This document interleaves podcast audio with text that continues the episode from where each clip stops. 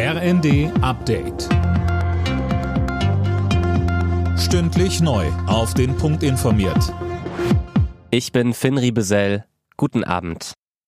Die Diskussion um weitere Entlastungen wegen der hohen Energiepreise geht weiter. Jetzt hat sich Niedersachsens Ministerpräsident Weil eingeschaltet, Philipp Rösler. Ja, er fordert weitere Einmalzahlungen für Geringverdiener und Rentner noch vor Jahresende. Das sei für diejenigen nötig, die keinen finanziellen Puffer haben, sagte er den Funke-Zeitungen.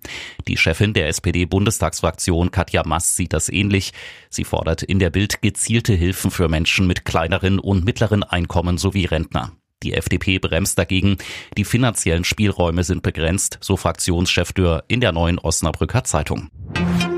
Der ukrainische Präsident Zelensky wirft Russland erneut vor, seine Gaspipelines zur Erpressung zu nutzen. Grund ist die Ankündigung von Gazprom, die Belieferung über die Ostsee-Pipeline Nord Stream 1 Ende des Monats für drei Tage wegen Wartungsarbeiten einzustellen. Die Ukraine hat wegen des Lieferstopps ihre eigenen Pipelines als Ersatz angeboten. Das lehnt Russland aber offenbar ab. Nach der Gullideckel-Attacke auf der A7 bei Hildesheim hat die Polizei einen Tatverdächtigen festgenommen. Der 50-Jährige soll schon morgen einem Haftrichter vorgeführt werden. Ihm wird vorgeworfen, in der vergangenen Nacht zwei Gullideckel von einer Brücke aus auf die Autobahn geworfen zu haben. Einer durchschlug die Windschutzscheibe eines Autos. Der Fahrer wurde schwer, seine Beifahrerin lebensgefährlich verletzt.